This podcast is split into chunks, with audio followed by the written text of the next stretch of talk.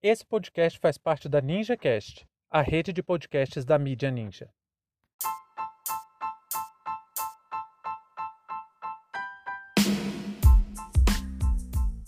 Com 300 mil mortos, o governo dá o primeiro passo para a criação do Comitê de Combate à Pandemia. Sejam bem-vindos e bem-vindas ao seu plantão informativo com análise e opiniões a partir de uma perspectiva histórica. Eu sou Arnaldo de Castro, em conjunto com Brenda Salzman, e hoje é dia 24 de março de 2021. Para você ter acesso ao nosso conteúdo completo, visite historiaoralpodcast.com.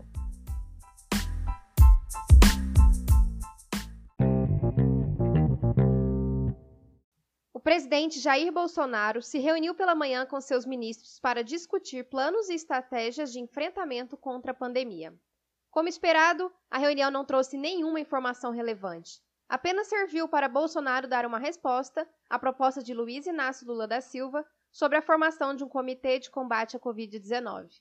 Muito divulgada pela mídia, a informação que teria a presença dos governadores. A reunião contou apenas com um número reduzido daqueles que apoiam sem restrições o governo. Também contou com a presença de outros aliados, como o presidente da Câmara dos Deputados, Arthur Lira, o presidente do Senado, Rodrigo Pacheco, e o presidente do Supremo Tribunal Federal, Luiz Fux.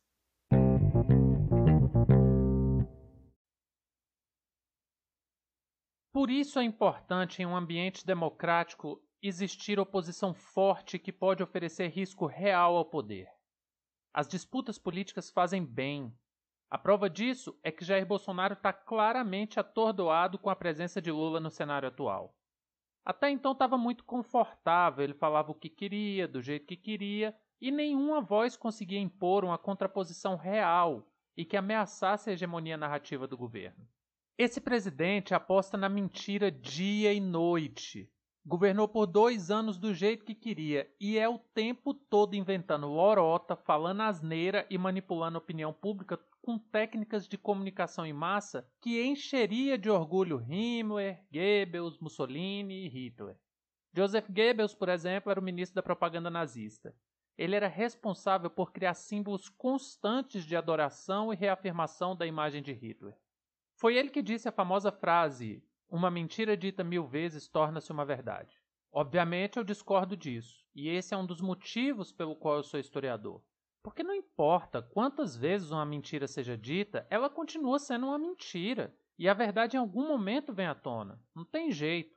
Por mais que se queira esconder, uma hora ela é alcançada.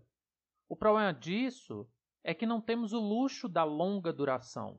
Não podemos esperar o julgamento do tribunal da história. Eu acho bem perverso esse discurso do Tribunal da História, exatamente porque deixa de levar em consideração que pessoas estão morrendo por causa das ambições de uma ínfima minoria. No caso nazista, temos um saldo de 54 milhões de pessoas mortas ao longo de sete anos de guerra e extermínio, em função da prática política estabelecida por Hitler desde 1933.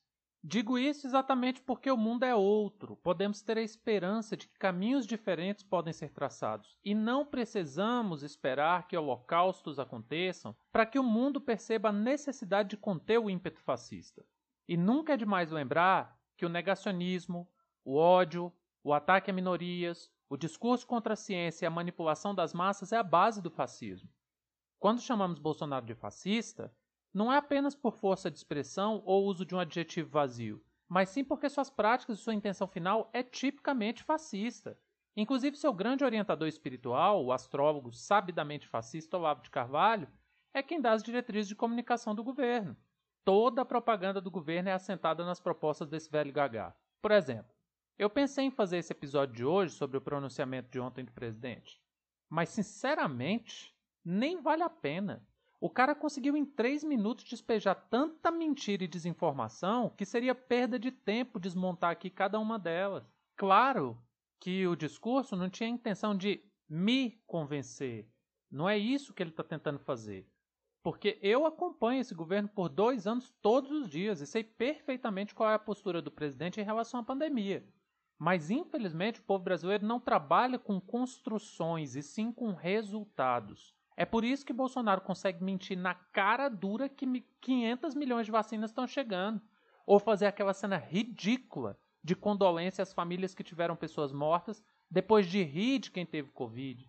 De fazer imitação de pessoas morrendo asfixiadas, ou desdenhando da letalidade do vírus, chamando a Covid-19 de gripezinha. É esse um dos motivos que estamos afundados na lama, porque o povo acredita que uma medida como auxílio emergencial foi feita pelo Bolsonaro. Ao mesmo tempo, tudo tem seu lado bom e ruim. Quando o governo cortou ou emperrou o auxílio, isso também foi para conta dele e a popularidade vem despencando cada vez mais. A reunião de hoje tem o mesmo objetivo. Pegou os governadores de estados que estão em situação de alta calamidade, exatamente porque os gestores locais não estão fazendo o que deveria fazer para combater a pandemia, e fez uma proposta de pacto nacional contra o Covid-19. No caso de Goiás é mais complexo ainda, porque os prefeitos têm sido sistematicamente contra as tentativas do governador de conter a contaminação, e é com isso que o Ronaldo Caiado vai ter que lidar. Eu gostaria de lembrar que quando começou a pandemia, Fernando Haddad foi questionado sobre o que ele faria se fosse presidente. Em resumo, ele falou que precisava, em primeiro lugar, montar um comitê de combate à pandemia, formado por governadores, ministros e também os maiores especialistas sobre o tema no Brasil. Na época, as declarações dele teve pouca repercussão, mas aí o Lula repetiu essa mesma forma alguns dias atrás e em entrevista para a CNN ele até alargou a proposta tentando articular um comitê dessa magnitude em escala global. Depois das suas palavras e ações, e quase se apresentando ao mundo como um poder paralelo, Lula forçou o governo a se movimentar minimamente em torno dessa ideia. Foi tarde. 300 mil pessoas já morreram pela inação programada do governo. O comitê que Bolsonaro está propondo nada tem a ver com um combate sério à pandemia. É sim para proteger seu mandato e sua tentativa de reeleição. Não por acaso, ao invés de se reunir com especialistas sobre o assunto, apenas chamou para conversa aqueles que têm o poder de interromper seu mandato. A reunião foi tão boa tão exemplar, tão construtiva, que até agora a única grande notícia que tivemos sobre as ações do governo em relação à pandemia foi a mudança estabelecida pelo Ministério da Saúde no registro de mortes, que quer dificultar a obtenção de dados sobre o número de mortos pela doença, que ontem já ultrapassou as 3 mil nas últimas 24 horas. Fim de papo.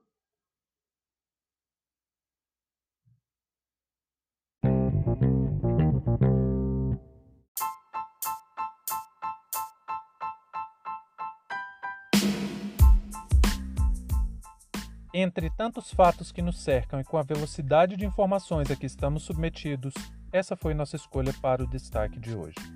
Se você quiser participar do nosso financiamento coletivo, acesse catarse.me história. Muito obrigado a você por prestigiar nosso trabalho e até a próxima.